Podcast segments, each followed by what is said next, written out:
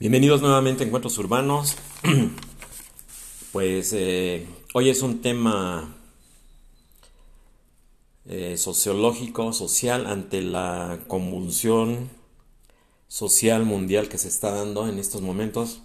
Obviamente los medios convencionales, la prensa, el radio, la televisión, pues aparecen ahí como noticias así como que sin ninguna trascendencia, pero repito, aquí en Encuentros Urbanos nos abocamos, y digo nos porque tengo mi equipo que me auxilia para las investigaciones, tengo un equipo que me respalda para documentarme, para obtener los datos duros, para obtener información precisa, actualizada, veraz y sobre todo no caer en la locuacidad, ¿no? De hablar por hablar y voy a subir un podcast para, o sea, no, no, no, no.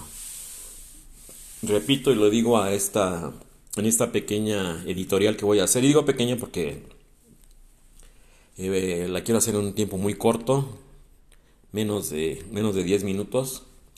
Eh, pues aquí en la Ciudad de México seguimos igual o peor que hace un año que hice la la plática sucedió el mismo fenómeno de la contaminación por ozono y el, la contingencia ambiental que se declara el pasado sábado aquí en la Ciudad de México. Entonces, bueno, pues el domingo inició. Eh, repito, ya no tiene caso tener coche nuevo porque tanto las, calcomanías 0 y doble cero pues, dejaron de circular el pasado fin de semana. A mí me tocó con la calcomanía roja. Entonces, pues bueno, ya está la charla que hice hace exactamente un año, en marzo, abril del año pasado. A los que la quieran buscar en, el, en, el, en la lista del podcast, ¿sí? Se llama Urbanismo, el fracaso ecológico en la Ciudad de México. Y digo fracaso económico porque a un año de distancia, la Comisión eh, Ambiental Metropolitana, como lo dije en su momento, como que quizás invocó, me, supongo yo, ¿no? Al dios Tlaloc, el dios de la lluvia, porque cayó un fuerte chubasco en la Ciudad de México el pasado domingo. O sea que sí les funcionó. Porque digo, no, no se ve que hagan nada, que haya una propuesta o que haya un programa. O... Están, simple, simple y sencillamente siguen haciendo lo mismo que han hecho de los sexenios pasados. No hay un proyecto, no hay una propuesta, no hay una nueva organización, yo no sé quién esté a cargo de esta comisión, repito, ambiental metropolitana, que es la que declara las contingencias ambientales, ¿sí?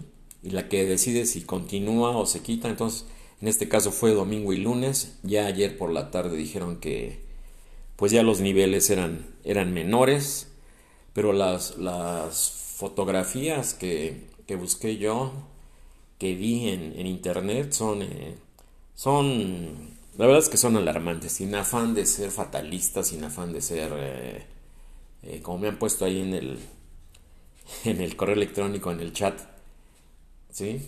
Oye Luis, tú eres muy alarmista. No, no, es que son, es la verdad, o sea, hay que ver las cosas, hay que, hay que decir la verdad. Por ahí decía alguien una frase que la verdad nos hará libres. Y bueno, pues ahí están las fotografías, no las tomé yo. Es la misma Comisión Ambiental Metropolitana, repito, la que decide, la que envía las fotografías. Y prácticamente estamos aquí en una cámara de gases en el Valle de México, en ozono. Lo que me llamó también poderosamente la atención el día de ayer por la mañana, en los charcos, en las calles donde el agua se encharga y todo eso, la presencia de azufre que reacciona con el agua por la eh, actividad volcánica del volcán Popocatépetl que está haciendo exhalaciones, fumarolas, ya hay una, una serie de sinónimos ahí de, de, que va a explotar y que no explota y que siempre sí, que siempre no, la famosa Cenapred, ya tienen ahí un semáforo. Entonces también en su momento lo dije acerca del aeropuerto y del nuevo aeropuerto Felipe Ángeles que urgía sacar. En esa charla está, repito, para los que quieran buscarla, es exactamente hace un año de marzo marzo o abril del año pasado que se dio esta misma circunstancia de la contingencia ambiental, pues estamos igual o peor. Lo digo con profundo respeto para las autoridades. No, repito, no hay una propuesta, no hay un plan rector. Eh, repito también, no quiero ser eh, redundar eh, en el tema. Quiero hacer este editorial muy breve, pero sí es preocupante. Se, se, deja de, de, lado, se soslaya la situación de la peligrosidad del ozono, ¿sí? Eh, en, los, en los mayores de la tercera y cuarta edad, en los adultos mayores, ¿sí? en los niños. Entonces, bueno, así, nada, ¿sabes qué? Pues tú decrétala y, y lo que sí es de risa los, los comunicados, ¿no? De la Comisión Ambiental Metropolitana que ayer lunes por la mañana, ¿no? Que alguien dijo, no sé quién salió y dijo que a pesar de la lluvia y del chubasco y todo, de que invocaron yo creo a Tlaloc, y lo digo, no lo digo por sarcasmo, lo digo porque así lo dicen en, en, los, reportes, yo no sé quién los redacta, una pésima redacción, una pésima sintaxis, ¿sí? que, los vientos no, no son favorables, que hay un sistema de alta presión que hay, que no hay humedad, que la las temperaturas que estamos pasando ahorita de 26, 27, 28 grados, que es, siempre hay una justificación, siempre hay una justificación, se sigue extrayendo agua del subsuelo, siguen permitiendo edificios, ¿sí? Eh, grandes desarrollos donde no tienen plantas tratadoras de aguas residuales, ya hablé de la contaminación visual por cables, ya hablé de muchos temas urbanísticos sociológicos que nada más nadie los toca. El abandono eh, que se encuentra en la ciudad, la falta de educación vial, traté el tema de los ciclistas, traté el tema en charlas pasadas, los que malamente me escuchan pues no me dejan mentir. Entonces bueno, no hay propuesta, no hay un plan rector, no hay una, una nueva ley por parte de esta Comisión Ambiental Metropolitana que para mi gusto no sirve para, para nada. Lo digo con profundo respeto. No sirve para nada porque, pues bueno, dicen exactamente, dijeron exactamente lo, de hace un año. ¿sí? Todo el mundo dejamos de circular, los coches, nuestros coches dejaron de circular, más bien dicho. Digo, yo ya realmente no lo utilizo, entonces pues a mí realmente no me, no me afecta, no me incomoda, no me irrita como mucha gente. Entonces sí es preocupante que ya prácticamente vamos en el, en el eh, quinto año del sexenio, ¿sí? o comenzando el quinto año del sexenio, ¿sí? y, las cosas siguen igual. No hay, como se dice coloquialmente, alguien que agarre el toro por los cuernos y diga, a ver, vamos a hacer esto, vamos a estructurar, vamos a sacar la carga aérea del aeropuerto, como en su momento también lo dije en la charla, la carga aérea del aeropuerto, descentralizar ya todas las oficinas públicas de la Ciudad de México, la Secretaría de Pesca, mándenla a Veracruz, mándenla a Acapulco, mándenla a un, un puerto de altura. ¿Sí? ¿Qué hace aquí una Secretaría de Pesca, no? O la Secretaría de Agricultura, ¿qué hace aquí? O sea, eso se ha dicho por sexenios desde que soy niño, caray. Entonces, bueno, no sé. No sé ya qué pensar. Es realmente penoso. Es realmente preocupante que todo se deja de lado salen ahí los comunicados ahí. No sé si los manden o si alguien se presente. Hace uno se entera por, por las noticias, por el internet. Pero realmente no hay una figura física, alguien que dé la cara, o la jefa de gobierno, o alguien que diga, ¿sabes qué? Pues esto, ¿no? Y si ya lo dicen, pues es para decir lo mismo que dijeron el año pasado. Entonces son situaciones que, repito, son preocupantes para la salud, son preocupantes porque pues ya se acabó otro sexenio, estamos empezando, repito, el, quinto año y, la situación ambiental sigue igual o peor aquí en la Ciudad de México. Entonces, bueno, con esto cierro esta pequeña editorial y entro de lleno al tema de la convulsión social mundial que se está que se está dando en el mundo entero, ¿sí? Los graves problemas sociales que hay en Francia, eh, motivado por las políticas hacia las pensiones en Francia por el presidente Macron. Las protestas han rebasado ya los, los límites imaginables. Iguales manifestaciones en Israel, iguales manifestaciones en Alemania. O sea, está en Latinoamérica, pues no se diga, ¿no? Latinoamérica, pues bueno, tenemos el caso de Perú, Bolivia, Brasil, que lleva de regreso Bolsonaro para Brasil, la presidencia de, eh, Luis Ignacio Lula da Silva, electo democráticamente, pues es así como que está agarrada con alfileres, ¿sí? Argentina en una crisis económica terrible, en una eh, inflación, o esta inflación en Argentina, que la verdad es que no tiene parangón, ¿eh? La verdad es que la están pasando muy difícil los, los argentinos. El Salvador, Honduras, bueno, pues por, todo el mundo, ¿no? Si hacemos un, si tuviéramos un globo terráqueo, un, un, un mapa mundi y focalizáramos las protestas sociales, el descontento social, en el caso de Francia por las pensiones, ¿no? El caso de Francia por las pensiones, el caso de Francia de gente que ya trabajó, que de alguna forma sabía o, tenía la seguridad de contar con una, con una pensión para la tercera y cuarta edad, pues ahora ahorita ya casi se las enviaron a los 70 años, 68, 69 años según leí. Entonces todo está muy, todo está muy convulsionado mundialmente. Aquí el fenómeno que se da, yo lo llamo en otras charlas como lo he llamado, son los saldos del sistema económico neoliberal, ¿sí? que es digno de veras de estudiar por el... Había un... Había un geopolítico, un geopolítico especialista en geoeconomía también, ese señor, te recuerdo el nombre. Aquí en México tenemos a uno de los mejores, que ocupa el tercer lugar, es el doctor, mi gran amigo, el doctor Alfredo Jalife Rajme, ¿sí? descendencia libanesa, mexicano. A los que les interesa, él tiene un un programa en YouTube todos los lunes a las 5 de la tarde que se llama Radar Geopolítico. Y tiene un eslogan muy... porque parece que, pues, que fuera, este, que tuviera una, una bola de cristal el doctor Jalife, caray. Lo atina y le atina, pero y, tiene una precisión casi milimétrica. Entonces presenta, ¿no? Como lo he visto en alguno de los programas, cuando yo tengo la oportunidad lo veo, a veces, a veces trabajo, a veces estoy muy ocupado y no lo puedo ver. Pero dice, esto lo dije yo en este libro en el año 2000. Esto lo dije yo en un libro en el año 2007. Esto lo dije yo en un libro en el año 2010. Pero es milimétrico lo que, lo que dice este señor. digo, a mi más, mi más este, profundo respeto. Eh, no es que me cause gracia, sino como todos, como todas las situaciones, hay muchos denostados, hay muchos, eh, muchas personas incómodas. ¿Por qué? Porque se dice la verdad, porque se hace análisis, se hace mm, un estudio a conciencia. En este caso, el doctor Jalife tiene un asistente que se llama Gisela González, que radica en Alemania, la doctora Gisela González, que es también este, geopolítica, estudió geopolítica con él, fue su maestro el doctor Jalife. Entonces, bueno, aquí la situación es esa, que se dan datos duros, se dan...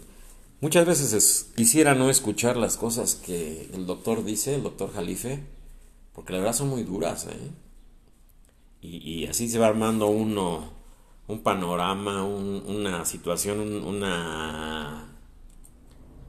Vamos a llamarlo así, un, un esquema, una estructura de lo, de lo que viene en el mundo y la verdad que no son cosas muy halagüeñas, ¿eh?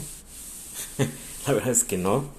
Entonces, bueno, ya lo decía el premio Nobel de Economía 1977, Milton Friedman, el creador de la teoría neoliberal y sus Chicago Boys, que entrenó y dispersó por el mundo para propagar las filosofías neoliberales en las universidades y sobre todo en, en Latinoamérica. El primer experimento fue en Chile ¿sí?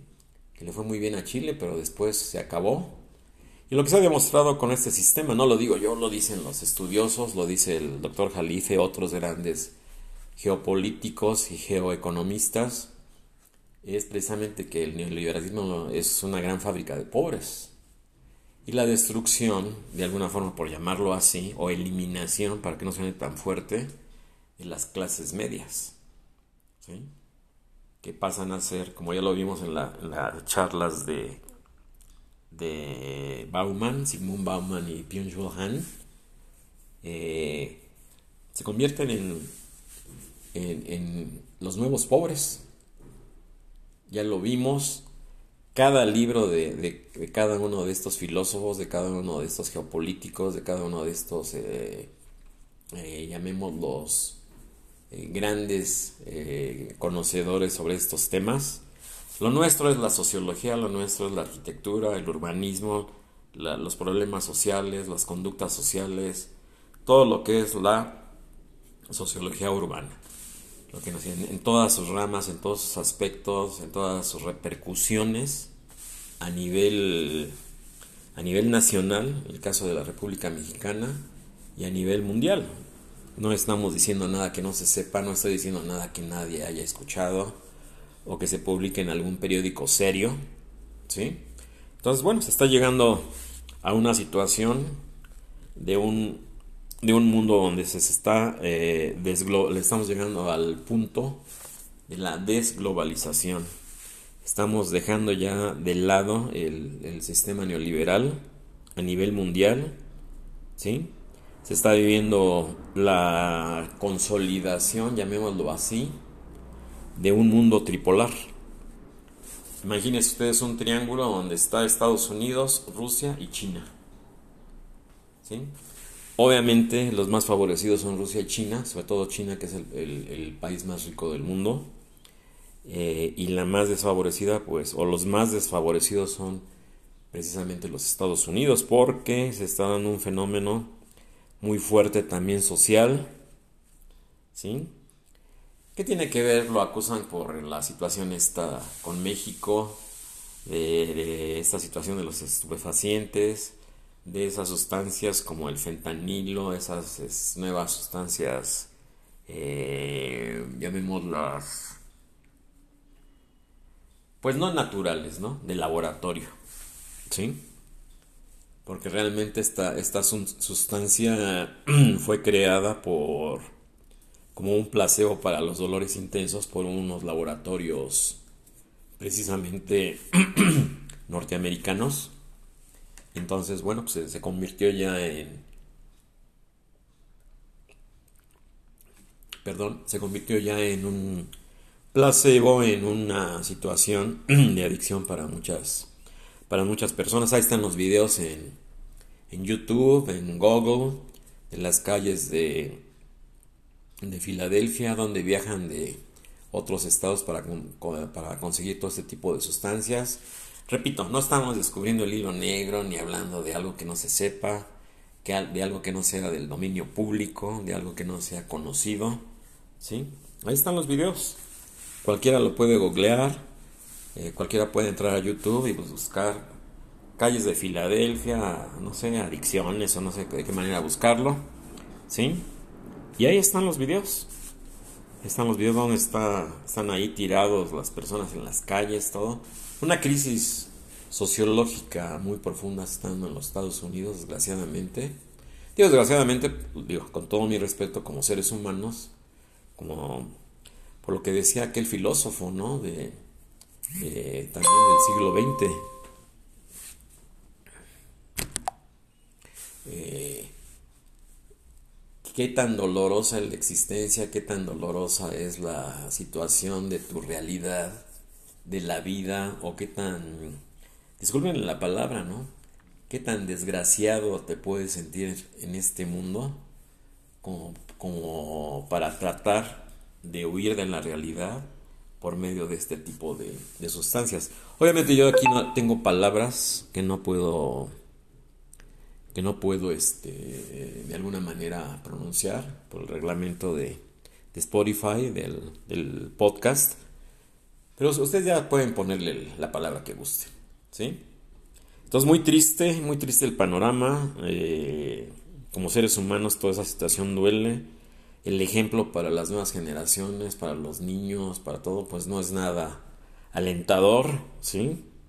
Y luego, eh, ligado a eso, se está dando también una situación, ¿sí? Eh, pues no sé, eh, a nivel mundial, a nivel de, repito, la desglobalización, ¿sí?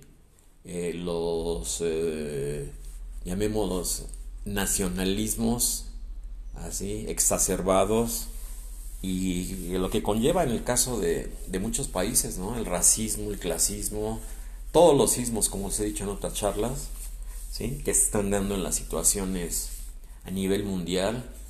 Eh, ya tengo otra charla también de, de, éxodos y migraciones para los que la quieran volver a escuchar o las, que no, o las personas que no lo hayan escuchado, que amablemente están en, están en, mi, en, mi, en mi canal de podcast. Pues bueno, ahí está esa charla del año pasado también, grandes éxodos y migraciones. ¿sí?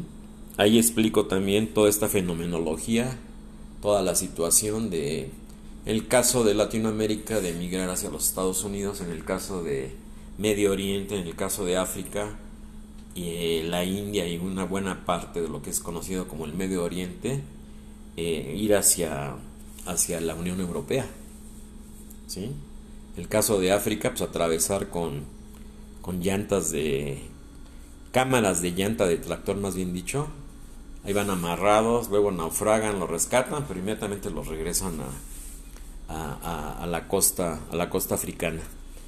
Pues es, es todo toda esa fenomenología no ya ya ya el sistema económico de odio sí ya no está el, aquel maravilloso engrane que era el, consumidor aquel maravilloso engrane de la maquinaria que era el estar produciendo miles de cosas miles de artículos miles de situaciones y siempre había lo que completaba el movimiento de, de esta maquinaria, ¿no? que funcionaba a la perfección pues todavía en los años 70, 80, 90, ya en el 2000 ya, ya como que había estertores de que, o avisos, ¿no?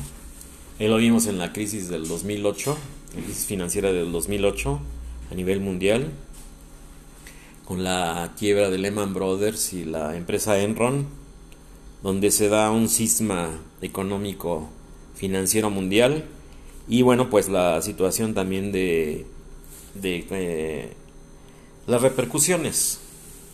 Las repercusiones, y ahorita se está dando precisamente el fenómeno de la desdolarización, que ya se reconoce abiertamente en los Estados Unidos.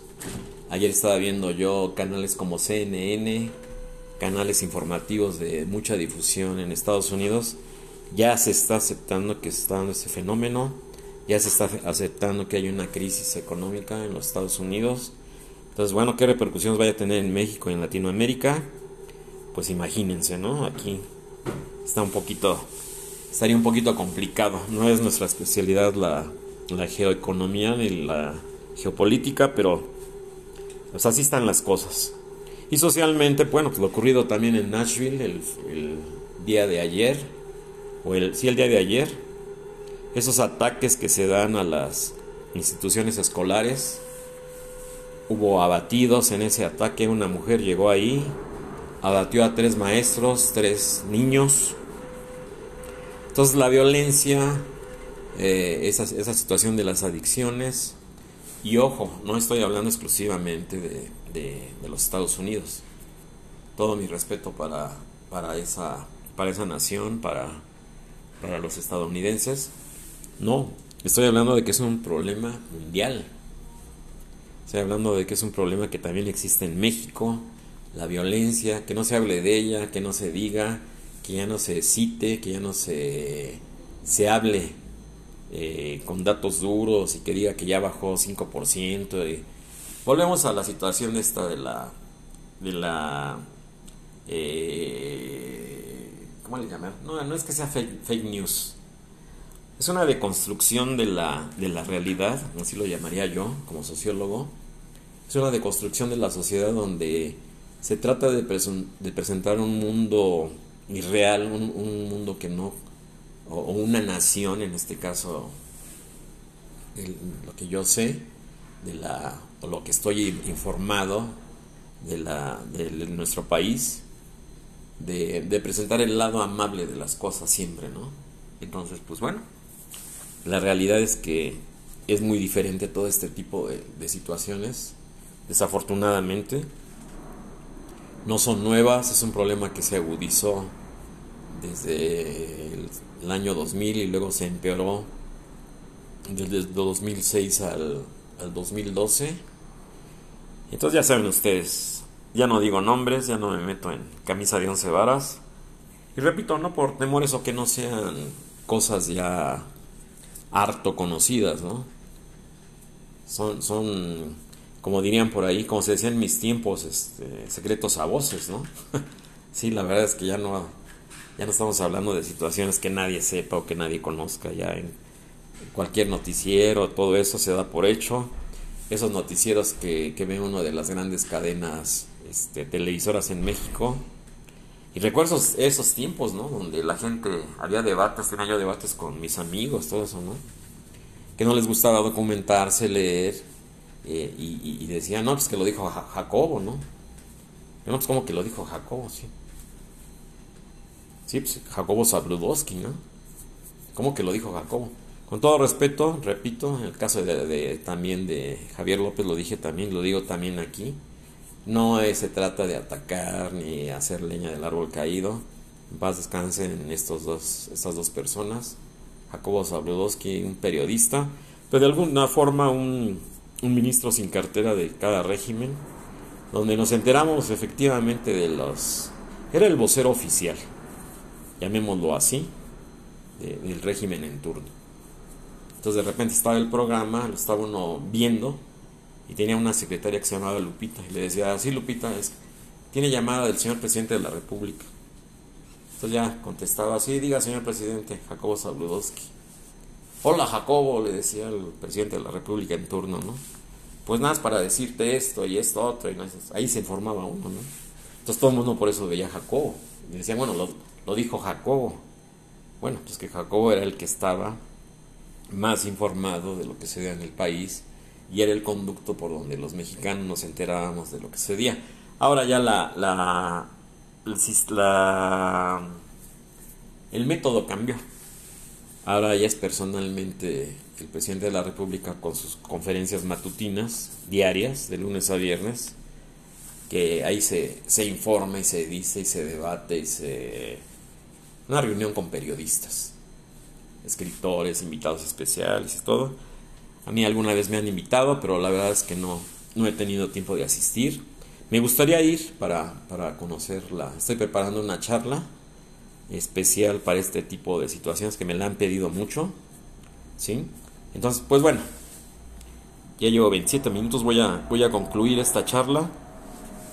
Pues ahí, están ya estos tiempos convulsos, estos tiempos, eh, pues bueno, este nada halagüeños, difíciles, económica, la inflación tan alta que estamos viviendo en nuestro país. Uno lo ve en los precios, eh, cuando va a comprar algo, pues la inflación eh, no está detenida, digo, al honor a la verdad, quien diga que está controlado, detenida, pues no, yo lo...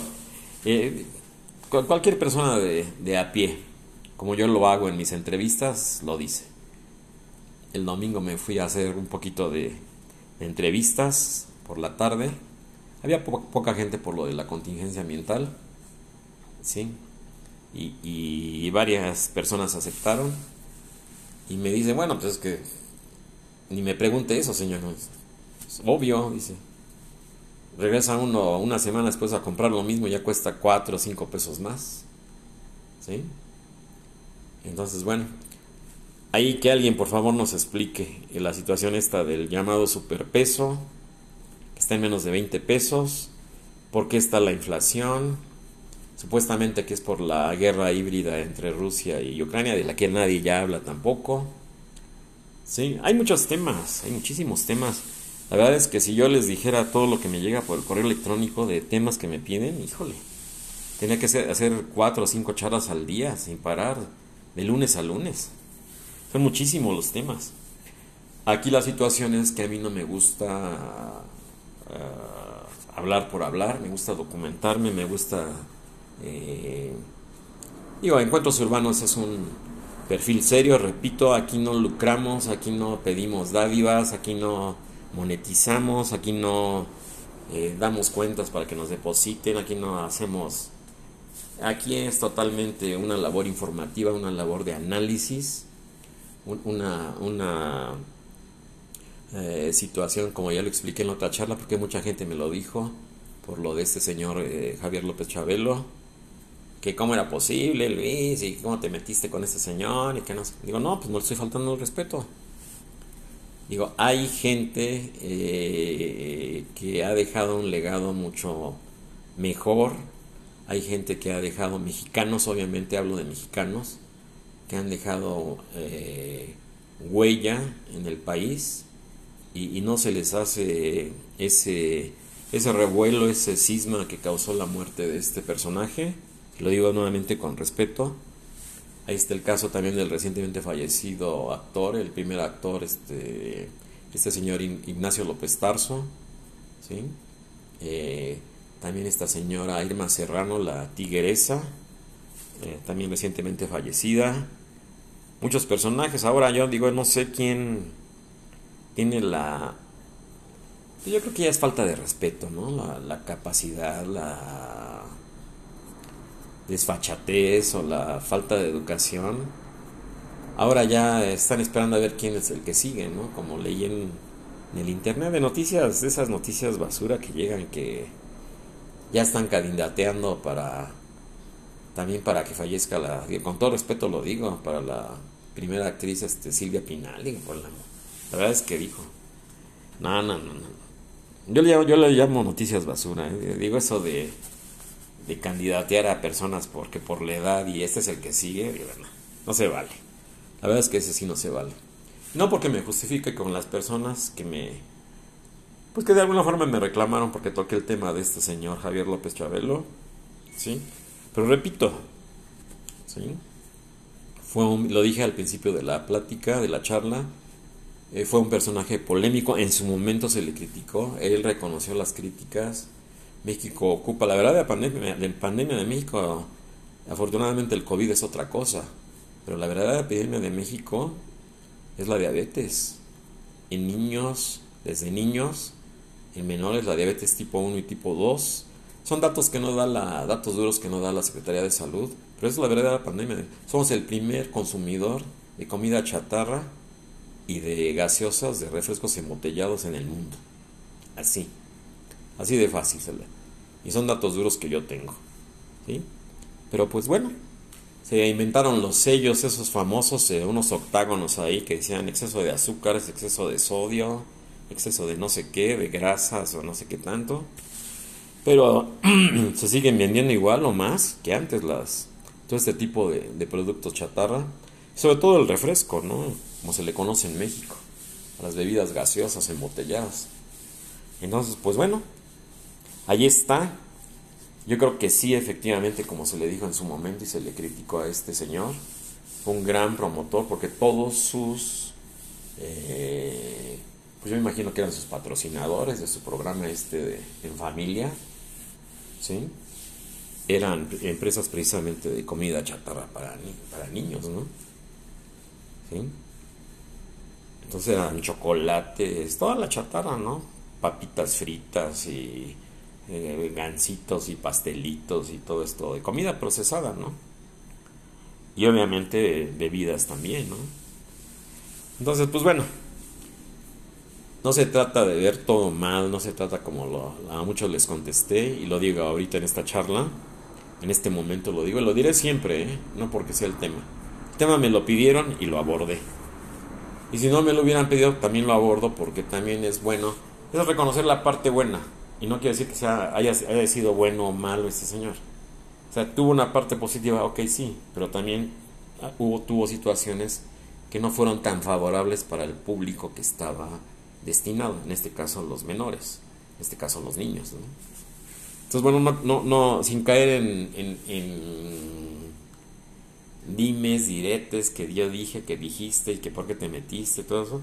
Lo mismo lo digo ahorita en esta situación de, que estamos viviendo de la lo que les comentaba, cierro ya, cierro ya el paréntesis eh, de la inflación, ¿Sí? de la verdadera pandemia, repito, en nuestro país, que es la diabetes, diabetes mellitus tipo 2.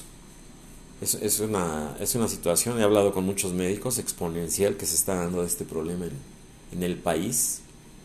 Y, bueno, yo mucha gente le he entrevistado y le... Y usted que desayuna oficinistas, ¿no? Sea, una coca y un gansito, unas donas bimbo, unas mantecadas bimbo. Digo, pero sí, pues, para aguantar, ¿no? Y en la obra, pues yo lo veo con los albañiles, ¿no? Con la gente, con los yeseros, con toda la gente de la obra. Carpinteros, este, todos.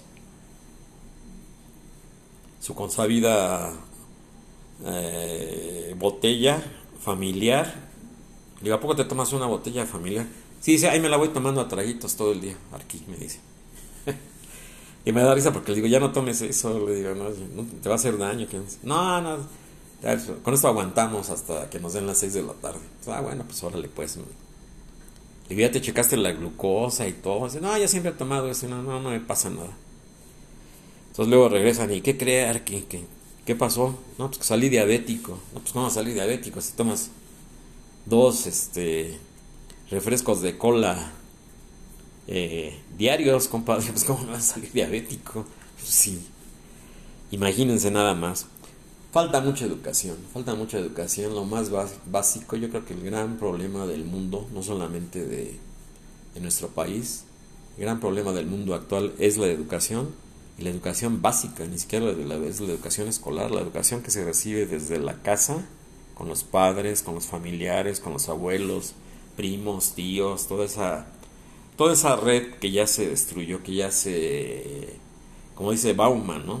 Ya se hizo líquida, ¿no? O sea, ya, ya se nos fue de las manos, ¿sí? La fugacidad de las situaciones, la, la fugacidad de los tiempos, pues es increíble. Yo estoy hablando ya de pláticas del año pasado. Digo, bueno, es que este, esto ya hablé del, de las contingencias ambientales, el fracaso ecológico en la Ciudad de México, pues hace un año. Y de éxodos y migraciones, pues también hace un año. Dices, bueno, ya vamos a, prácticamente a terminar el tercer mes de este año 2023. Entonces, bueno, pues así están las cosas.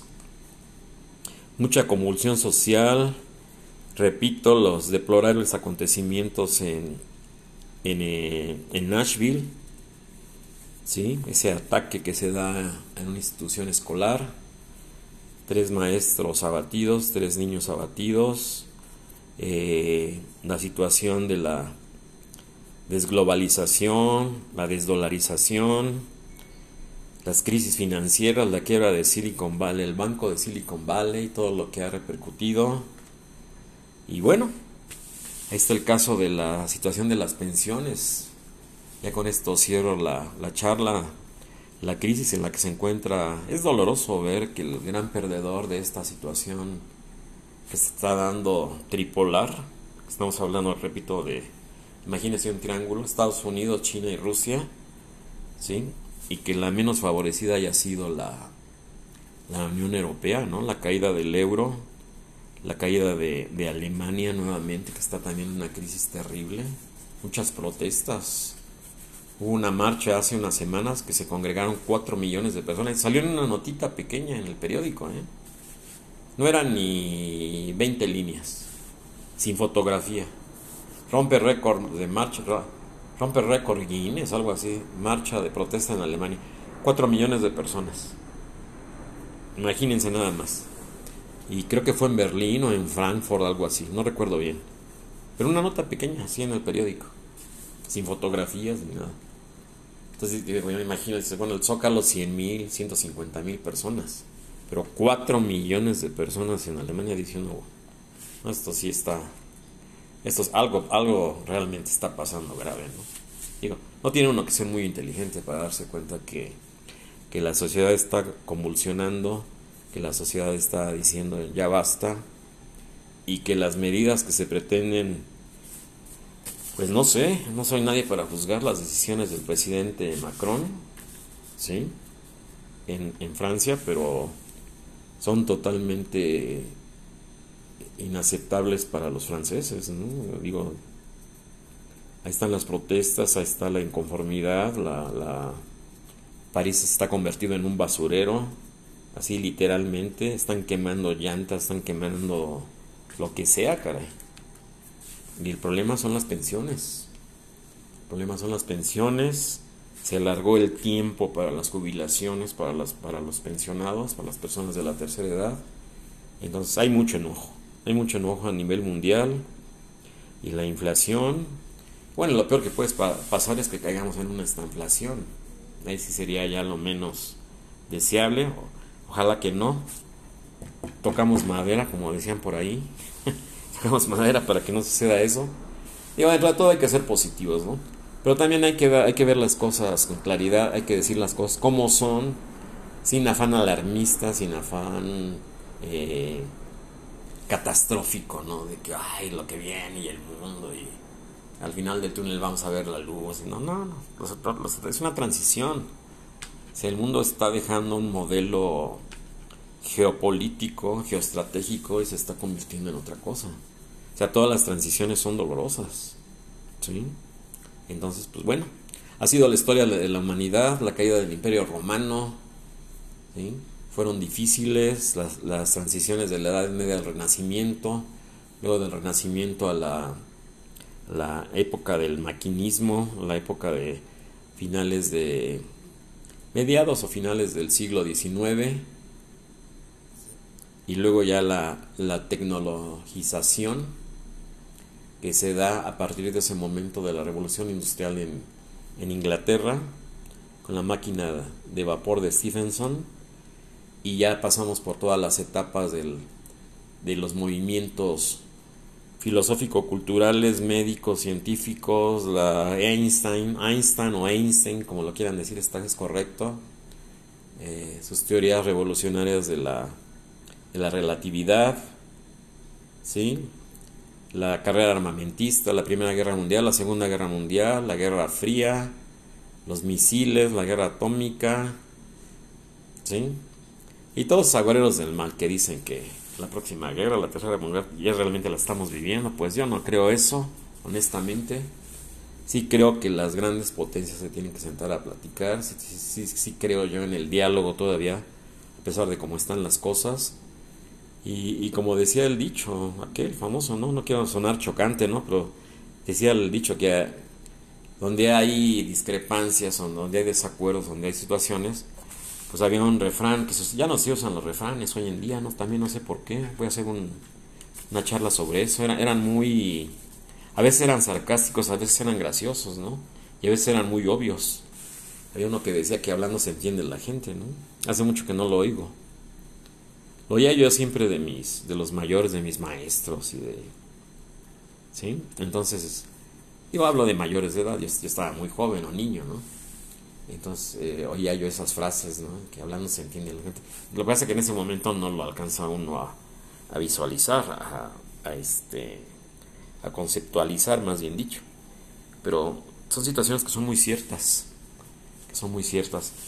Bueno, pues ahí está, ahí está este, sobre la mesa este asunto. Aquí está en mis, mi lista de, de temas, aquí está mi lista de toda, la, toda mi investigación. Repito, yo me documento.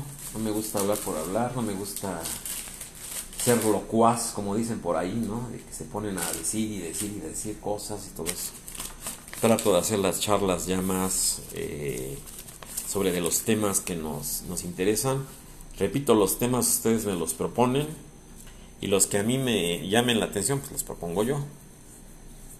Le contesté a muchos de los que me que me dijeron que por lo del señor este en paz descanse, y lo digo con respeto, Javier López Chabelo, que porque me había metido con él y que esto y que lo otro y que no sé qué tanto y que ya sabe.